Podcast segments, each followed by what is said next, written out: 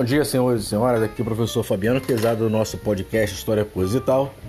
Hoje dando sequência e aproveitando esse momento conturbado do mundo aí, entre essa, esse conflito entre Ucrânia e, e Rússia. E hoje é, vamos falar sobre o acidente de Chernobyl. Né? Esse que, acidente que ocorreu em 26 de abril de 1986 e foi o mais grave na história da energia nuclear comercial.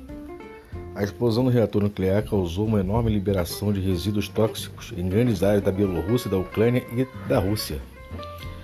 Desastre de Chernobyl, né?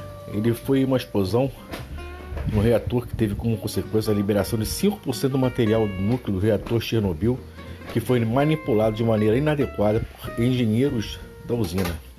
Dois trabalhadores morreram neste instante e outros 28 faleceriam nas semanas subsequentes por envenenamento. Logo após a explosão, 237 pessoas foram diagnosticadas por contaminação por iodo radioativo, sendo confirmados 134 casos. A população da Bielorrússia, da Ucrânia e da Rússia ficou exposta à radiação e houve centenas de registros de casos de câncer de tireoide. Para evitar novos casos, o governo soviético transferiu 120 mil pessoas nas primeiras horas após o desastre, mais 240 mil nos anos seguintes. O governo soviético, né, que na época ainda existia a União Soviética, né? Então, por isso que fala aqui sobre, né, estamos falando sobre o governo soviético. E a calamidade de Chernobyl. O complexo energético de Chernobyl está localizado a 130 quilômetros ao norte de Kiev, na Ucrânia, e cerca de 20 quilômetros ao sul da fronteira com a Bielorrússia. Fazem parte do complexo quatro reatores nucleares. Dois deles foram construídos em 1970 e 1977 e as demais unidades em 1983. Na ocasião do desastre, outros dois reatores estavam em construção. A população circunvizinha à usina chegava a 135 mil pessoas. No dia 25 de abril de 1986, um dia antes do desastre, os engenheiros responsáveis pelo reator 4 de Chernobyl iniciaram um teste de rotina.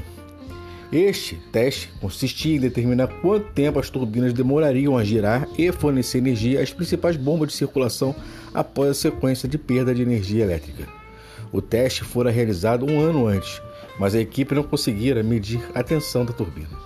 Assim, no dia seguinte, havia uma série de ações programadas, incluindo a desativação dos mecanismos de desligamento automático. O reator, porém, ficou instável e houve a liberação de uma onda de energia.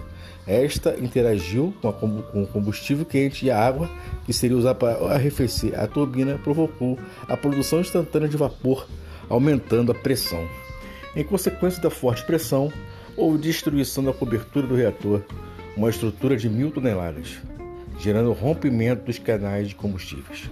Com a geração de vapor intenso, o núcleo foi inundado pela água usada no resfriamento de emergência e ocorreu a primeira explosão, seguida de um novo evento segundos depois. Dois trabalhadores, nesse momento, vieram a falecer. Uma série de incêndios foi registrada após as explosões e foi liberado combustível e material radioativo na atmosfera.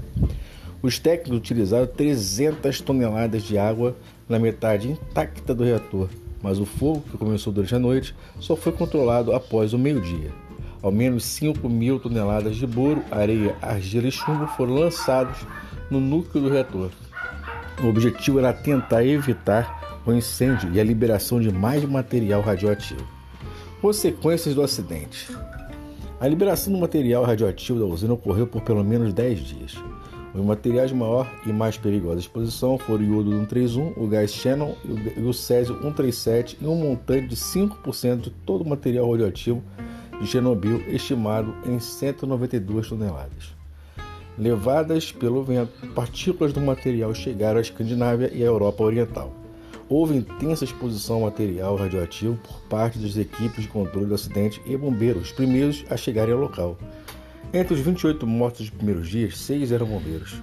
Os trabalhos de controle ocorreram entre 1986 e 1987 e envolveram 20 mil pessoas que receberam diferentes doses de exposição à radiação. O governo soviético reassentou 220 mil pessoas moradoras das áreas próximas ao desastre. Impacto na saúde. Vários problemas de saúde foram registrados em consequência dos acidentes de Chernobyl. Entre 1990 e 1991, A AIEA, Agência Internacional de Energia Atômica, enviou 50 missões com representantes de 25 países. Na ocasião, foram avaliadas áreas contaminadas da Bielorrússia, Rússia e Ucrânia. O trabalho de controle identificou ao menos 4 mil casos de câncer de tireoide. Além disso, foram registrados casos de leucemia e outras formas de câncer agressivas em longo prazo, problemas de circulação e catarata.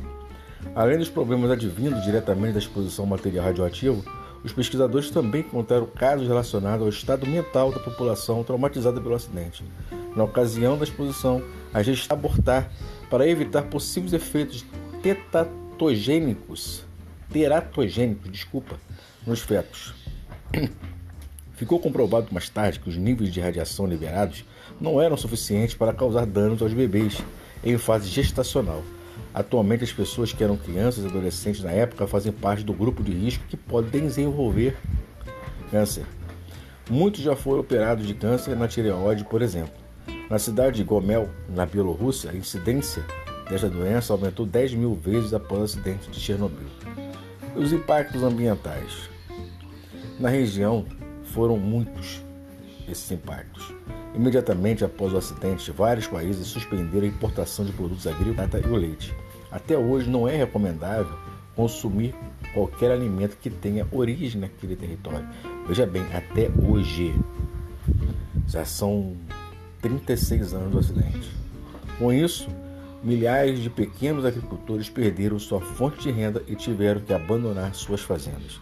A natureza selvagem também sofreu com a radiação Há vários animais que apresentam mutações genéticas, como os lobos e roedores de pequeno porte, até mesmo animais domesticados, como gatos e bovinos.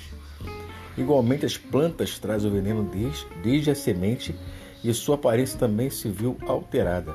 Calcula-se que os riscos de contaminação, pasme, continuarão por 20 mil. Isso mesmo, 20 mil anos. Sarcófago de Chernobyl. Após o acidente em 1986, engenheiros construíram o chamado sarcófago de Chernobyl, que consistia no isolamento por chumbo da turbina 4, onde ocorreu o desastre. A obra envolveu 400 trabalhadores, mas a preocupação de novos vazamentos impôs a construção de uma nova estrutura, iniciada em 2002. A obra de proteção tem 110 metros de altura, 257 de largura e custará ao final 768 milhões de euros. O financiamento é de responsabilidade de um consórcio formado por 43 países doadores. O sarcófago foi inaugurado em 2017 e deve proteger o reator por mais 100 anos, quando novas obras terão que ser feitas. Chernobyl hoje. Em 2011, Chernobyl se transformou em atração turística. Apenas 3 mil pessoas com autorização especial vivem na cidade. Na época do acidente eram 14 mil. A cidade de Pripyat construída para os trabalhadores da usina e onde viviam 50 mil pessoas, também faz parte do roteiro. Localizada a 4 quilômetros de Chernobyl, hoje é um lugar fantasma, onde as construções são engolidas pela natureza e pelo abandono. Ainda são registrados altos índices de radioatividade por aí. Isso aí, meus queridos. Um bom dia e até a próxima.